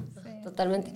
No, pero eso del mío me parece re interesante porque yo no, yo no lo, no sé cómo decirte. Para mí el miedo sí es, es, es no sé, es debilitante. Ah, Yo bueno, sí es que hay miedo que es- psicológico y hay... ah, bueno, pero es que eso es otra cosa. que, hay consecuencias psicológicas, pero yo estoy hablando del miedo como instinto. O sea, yo creo que sí, es bueno tener miedo y estar... Porque es, es lo que... Por eso les ponía el ejemplo del Pues sí. venadito. Está alerta. Sí, el venadito bien. tiene miedo Creo de que la ahí presa. está bien, pero, pero ya, ya, sí, como tú dices, tal vez, tal vez usar el miedo para un fin ya es manipulación, no es... Pero es que inclusive ¿Verdad? ahora los que te venden que son coach, perdonen si nos están escuchando coach, pero es que también hay una sobrepoblación de coach, en este país, todos son coach. Perdón, es así como que... Fíjate que Es- yo creo que es- se resume lo del miedo. Hay un dicho que a mí me encanta y lo uso mucho, es el sentido común. Eso. No es eso, común. Sí, sentido es común. eso, eso, eso es. El se- la falta de sentido común es lo que hace que nos sintamos invencibles en momentos que deberíamos de aceptar que hay vulnerabilidades. O sea, si yo estoy, por ejemplo, estoy en una población solo, población que me mira pero quizás como una, como una amenaza porque no soy de ahí, no me conocen, no voy a andar yo como que fuera conquistador con un ejército No, atrás no, y no. yo les paso encima, ¿no? Yo Aún así lo haces. No, no, eso lo hago solo con los imbéciles que creen que... En el tráfico, dices tú, ¿no? No, no, no, no, no. Yo de hecho en el tráfico soy totalmente respetuoso. Yo sí, en ese sentido. El tráfico es una cuestión, son los 20 pesos, pero por ejemplo... Ahí sí no puedo dar fe, pero si vamos a caminar en la calle he visto... Ah, no, pero esos son los 20 pesos. Esos son los 20 pesos. O sea, ¿sabes qué es lo que pasa vos? Que tiene mucho que ver, y en este caso por, obviamente por puestos y todo ese rollo, que uno, que, que la gente cree que uno tiene que andar cabizbajo y escondido. No. No, Al es menos que eso es otra uno, cosa. es- uno, uno está orgulloso de lo que es, de lo que se ha formado, de, los, de lo que, de, de a qué representa, a quién representa. En este caso, ya como civil, mi familia, de dónde vengo. A mí que me digan algo y me defiendo. Sí, no Entonces, Pero es que entonces vuelvo a lo mismo, no es que sea el miedo, es la manipulación que le están dando al contexto. Y la falta de sentido común de la gente, que no investiga, no Sí. lee, no o sea, busca. es, si yo tengo un trauma, una fobia que no puedo sacar adelante, que no puedo poner mi empresa, que no sé qué, es que usted tiene miedo, rompa el miedo. Es que no es no solo miedo, es que a lo mejor no me siento capaz. O sea, Ajá, es una inseguridad Son varias mía. cosas, No sí. es solo el miedo. Y, y ahora es la- yo siento que es como la palabrita de moda. Pero lo malo es que la palabrita de moda, si no tenemos cuidado y no tenemos un poquito de miedo, nos va a comer el león que está allá afuera. O sea, ese es el problema. Entonces hay que ser precavidos. Sentido común. Precavidos, ajá. O sea, uno de mujer. Estar Y un hombre, porque a un niño lo pueden violar igual, a un varón, a un hombre lo pueden Creo hacer que- lo mismo. ¿Sabes qué pasa? Se resume, el miedo es su sentimiento, pero creo que es una emoción tal vez, pero creo que, creo que el tema ahí es, es usar la razón. Porque si razonas, al momento en que entra la razón, ya utilizas ese, ese- esa emoción, ese sentimiento a tu favor. Entonces ya piensas, o sea, ya no solo sientes la paralización y dices, bueno, no, si me voy por este camino oscuro, probablemente me pase esto. Entonces razonas y dices, no, me voy a ir por acá. No es que tenga miedo, pero, pero soy consciente de mi contexto. O y dile a mejor una amiga que te lado. acompañe, porque Es vas a bajar sola y tomás Sí. y ya tomaste, Exacto. estás en una discoteca. Sí. Los El casos problema- que se dieron en las discotecas en este centro comercial, que no nadie sabe si pasó o no pasó, porque hubo mucha Cabal. manipulación de información. Cabal. Si estás en un sótano oscuro y es tarde y como que Sí, ya no vas tomado, sola, no te sí. vayas sola, dile, segura no llegaste solo al bar, dile a alguien que te acompañe al carro. Y, esto sea, es- es- y esto, y eso aplica para hombres y mujeres, ¿va? Yo, o sea, yo he visto, yo he exacto. visto Sí, hombres y mujeres. que salen borrachos de bares aquí en Cayalá y de repente los miras caminando a lo largo de ahí de La Paz, pendejos. Los pueden asaltar. Y después miras del otro lado chavas que van mandando también donde no tienen que estar a deshoras, un poquito de sentido común. Sí. Aunque no quiera que lo diga Gabriel, pendejas también. Y no es un insulto a la mujer No, ni al hombre, es a la actitud. Exacto. La Pero será posible crear un mundo y una sociedad donde no se tengan que tener estas preocupaciones, digamos. O sea, Es yo- una utopía, ¿no, brother? No, No, podés pues porque los puede. animales tenemos instinto Exacto, y funcionamos totalmente. de una forma Ese es el instintiva punto de que me gusta de supervivencia. Paglia, que es lo que dice. Estamos olvidando que somos animales. Y no todas las personas pueden tener sus instintos animales bajo control. Por eso hay depredadores, porque no son otra cosa, que violan a sus hijas. Sí. O sea, como un padre abusa de su hija chiquita. O sea, es que eso, Sí. es, eso es un animal, pero es que es un animal. Entonces, uno no se puede confiar de que todo el mundo, ay, ya evolucionamos. Si de verdad hubiéramos llegado a ese nivel de evolución, yo siempre he dicho, el liberalismo puro, los libertarios y los comunistas, ex- podría darse, porque son sociedades utópicas. Pero solo Totalmente. funcionan con fuerza encima. Eh, no, y con gente evolucionada. El ser humano, por Dios, no estamos ahí todavía. Pues yo no conozco a nadie que esté a ese nivel. O sea, la gente, la sociedad y el miedo al castigo y las Eso. reglas claras, eso es lo que hace que la gente se comporte, mucha. Y La ahí mayoría no se comporta porque ahora nos cada día les podríamos importa meter menos. a otro tema incluso más amplio, pero ya nos ya, ya sería para otro podcast que creo que lo vamos a hacer pronto. Y es el tema de, de- de la ambigüedad que estas mismas ideologías le tratan de dar a lo que ya está escrito, a la historia, a las leyes, el espíritu de la ley. Puta, la ley está Es- es escrita. ¿No se supone que es dura? Ahí dice, si haces A, B. No, pero es que el espíritu, ah, no, come mierda. O sea, ¿qué espíritu? ¿Acaso de repente se va a parar el papel? Yo quise decir esto. No, ahí está. Pero se ha permitido. Y se ha permitido por actores que tienen una agenda ideológica muy nefasta o No, nefasta. ese es otro tema. Es otro tema mucho más amplio, como tú Total, dices. pero es que Sí. regresamos a lo mismo, ¿ah? Sí. porque estamos hablando de la manipulación de, de género, donde quieren convencer a las mujeres de que otra vez se sometan a papá Estado, porque son débiles, que se identifiquen como débiles, y porque el miedo, de nuevo, hace Ajá. que dejen de hacer o hagan tonteras. También de que hombres que se creen mujeres las reemplacen y tomen Ajá. lugares de poder, porque al final de cuentas eso es. Sí. Y después lo de las noticias, donde de nuevo se, se confabula todo esto para venderle y a la gente que solo lee sus 144 caracteres, ah, sí, esa es la noticia. Y con eso se quedan y hablan como que hubieran leído literalmente el New York Times de un metro y, que se lo leen entero. Y leyeron un tweet. No, Yo siento que como mujer eh, detesto lo de las cuotas, detesto todo eso porque siento que me resta capacidad. Creo que las mujeres, muchas, han llegado donde han llegado por capacidad y no creo que deba de ser un tema de cuotas. Pero también reconozco, eh, creo que fui afortunada. Mi papá, qué sé yo, un español nacido en la primera parte del siglo XX, de familia conservadora, eh, de Burgos, franquistas, todo lo que quieras. Y era la persona más liberal con su hija del mundo porque ella nunca hizo diferencia con mis hermanos.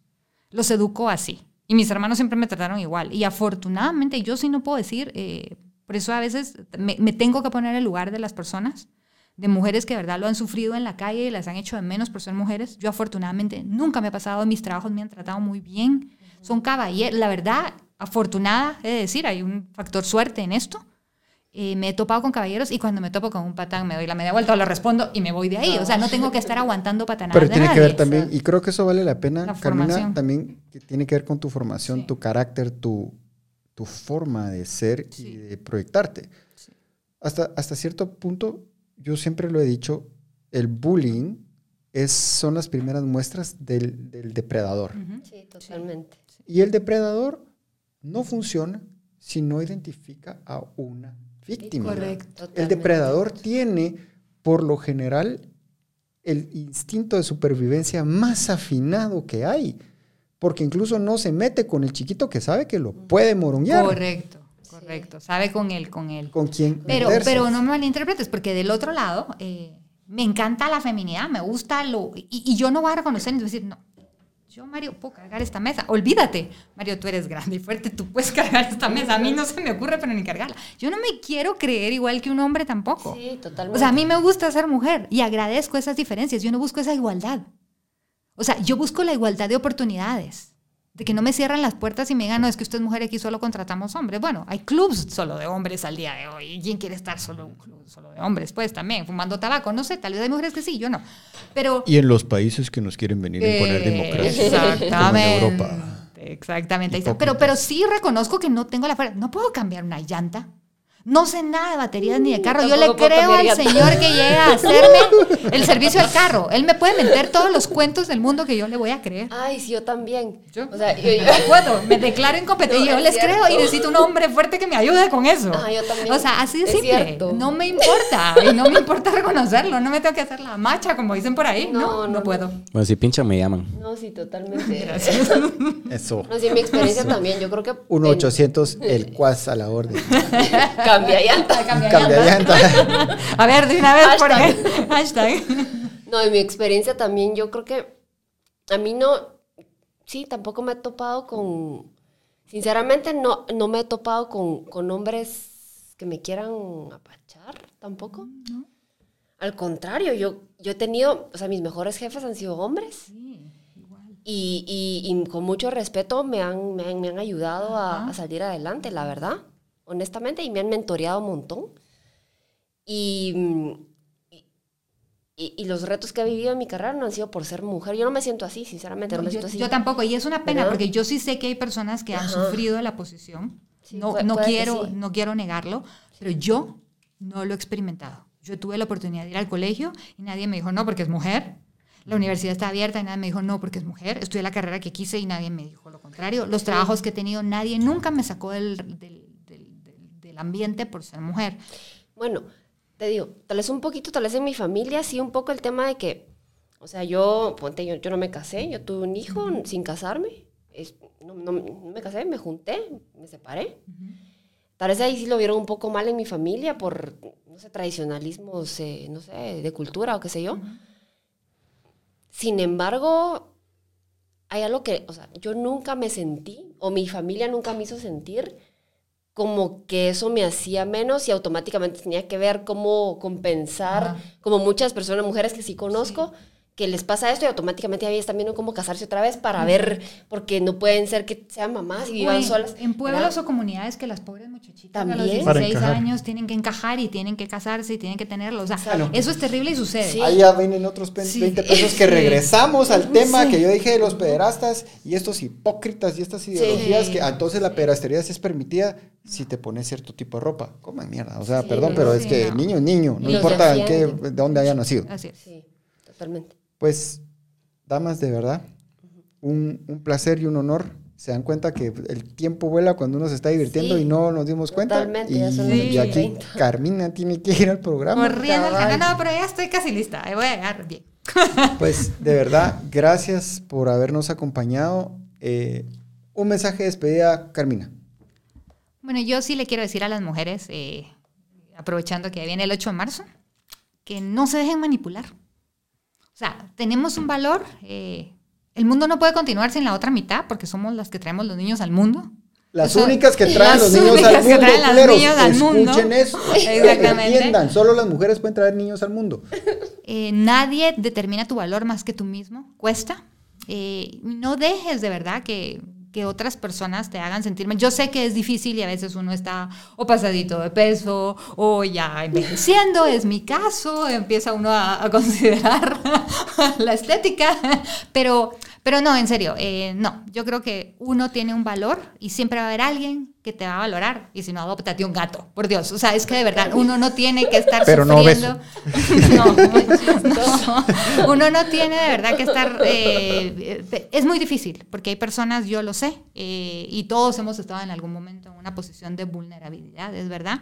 Pero yo creo, y en el tema de la comunicación, eh, ustedes mismas se van a forjar a ustedes mismas. Sean consistentes en sus ideas. Eh, lean, aprendan. Que estén en comunicación las hacen todavía más responsables de leer y conocer el mundo. No puede ser que solo estén leyendo lo que quieren escuchar o lo que dicen los medios locales. Hay millones de medios de comunicación alrededor del mundo con opiniones y cosas brillantes. Si abrimos nuestro horizonte, vamos a ir creciendo poco a poco y todos los días vamos a aprender. Nadie es perfecto. Falta mucho. Me encanta lo que acabas de decir y antes de- de- del mensaje de despedida de Clau, voy a hacer un paréntesis. ¿Se recuerdan? Hace muchos años, estoy hablando pues, tal vez mediados de los noventas, había un carro viejo que se parqueaba en la Plazuela de España y que era un señor que vendía un libro que se llamaba La Biblia, una farsa. No me Se ponía todos los domingos con un gran rótulo ahí. ¿Te recordás? Sí, que me suena. Y en un momento, yo, en, bueno, yo en algún momento de mi vida quise ser cura. Y eh, yo le pregunté al padre Akomatsi, que era con una de las personas que más hablaba, digo, padre, ¿cómo es posible que, que la iglesia no se pronuncie contra esto? O sea, yo lo encuentro ofensivo. Me dijo, tenés que entender que en todas partes hay dos opiniones. Entonces, hay que leer. O sea, no, no, no te hace menos católico o menos creyente en Dios, ni siquiera es un irrespeto a Dios leerlo, porque lo estás leyendo para saber qué argumento tiene posiblemente alguien espiritualmente tu enemigo. Yo ya lo leí, me dijo, es una estupidez, es una tontera, no tiene bases, es es una persona que se inspiró tal vez en, en alguna, en, un- en algo que le tocó el cerebro y lo escribió y lo vende. Qué interesante. Y así, de esa misma forma, le quitas valor a lo que tiene el otro lado, o muchas veces también me dice que ha pasado con personas que, que critican a la iglesia católica, y por eso ves mucho, tú me dice que el padre me lo dijo, que de otras religiones no de raíz cristiana, después de ser verdaderos de- enemigos de la iglesia católica, leen la Biblia y se paran convirtiendo. Entonces, siempre hay que leer los dos lados y tal vez uno entiende al otro lado O te convences más de lo que crees. o te Sí, convences más de lo que crees y en todo caso aprendes argumentos para defender tu postura. Totalmente. Ahora, no, eso, eso que acabas de decir, solo tengo que una pequeña acotación. Yo, yo, yo siempre he sido muy católica, fui muy católica desde pequeña, pero hubo un punto en mi vida en que me empecé a cuestionar mi catolicismo y me metí a estudiar un diplomado en teología para, para entender ciertas cosas, como por ejemplo la, Yo soy muy católico y no tengo papa. la virginidad de la Virgen, por ejemplo, ese tipo de, de dogmas que te enseña la Iglesia Católica, que yo decía, es que la, la- ¿será que la Virgen era virgen, verdad? Y empecé, ¿verdad? Entonces empecé a cuestionar esas cosas y, y, a- y solo cuestionando y estudiando teología entendí por qué y estoy convencida hoy que si es virgen, En su concepción. exactamente. Entonces, pero hay, estoy de acuerdo contigo con los dos, hay que cuestionarse, hay que leer, Y ese, es- hay y que ese- leer y hay que informarse definitivamente. y ese fue el error tal vez en algún momento de la iglesia católica que, no, lo crees porque lo crees y tiene tiene que ser así. No, brother, Exacto. explícale. Es la, la- la Virgen concibió virgen y por eso es la Virgen María. Después Exacto. tuvo otros hijos, otros 20 pesos. Es que sí, Sí, tu- tuvo, sea- Jesús tuvo hermanos, vamos. Así es. Clau, tu mensaje de despedida. Ay, Dios, bueno, mira, mi mensaje de despedida va para, yo no sé quién nos está escuchando, es, es, es dirigido a la audiencia. A todos, como quieras. Pues bueno, yo solo quiero decirles a, a- a las mujeres también que no, que no tengan miedo que, y que si tienen miedo que lo usen a su favor.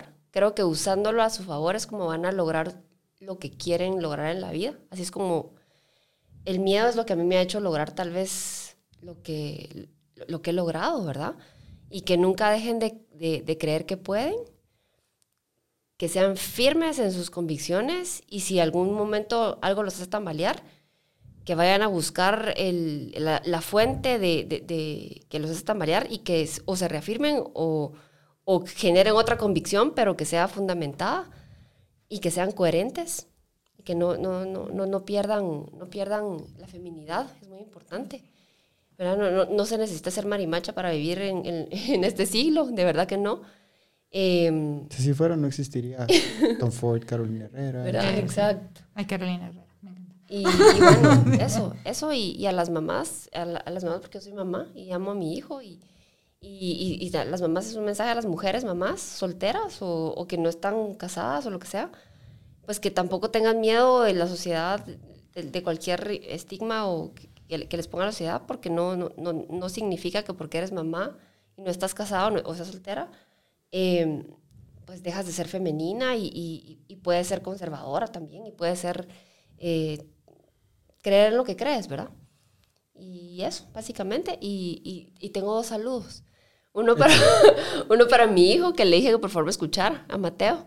Le dije, Saludos le dije- a Mateo. Le dije, Saludos a Mateo. Mateo, te metes al Facebook porque mamá va a estar en el Facebook. Y otra a, a mi novio, que no sé si todavía me está escuchando, pero también le dije que le iba a mandar un besito. Entonces le mando un besito. Saludos al novio. Sí. ¿Verdad? Y, y solo, solo. Básicamente, mujeres no dejen de creer en sí mismas, ser humano no dejes de creer en ti mismo. Sé coherente y, y pa'lante, pa'lante. Nítido. Pasito. No, de verdad, muchas gracias. Hay varios comentarios donde, aparte que les mandan saludos, están diciendo que fue un excelente episodio y algunos dicen que fue su episodio favorito incluso. Entonces ahí Salva Saludos dice... a todos, gracias por escuchar y los que van a seguir onda, escuchando. qué buena Sí, onda. Qué alegre. Salva Ay, dice también buen les peinado. mi sombrero. ¿Les ¿Cómo? mi Salva dice que qué buen peinado, ya sabes. Yo siempre, siempre me he caracterizado por estar bien peinado. Yo les puedo enseñar mi sombrero. Obvio. Sí, es de Tiburcio. Tiburcio Hat. Es de Estamos, Tiburcio. les escribí, ¿En de hecho, para, para entrevistarlos y no me han Mira contestado. qué lindo. Me lo diseñaron así a la medida rojo porque me gusta. Ajá. No, quería enseñar. fíjate- No es publicidad ni me hicieron No. Tú lo ¿sabes pagaste, lo compraste. sí. Solo les quería enseñar el sombrero. No, pero es que es, pero, y a mí me encanta, y te lo voy a decir por qué. Yo, yo, es- yo escribí a, un- a, a- a- Tiburcio Hats porque los quiero, quiero invitarlos.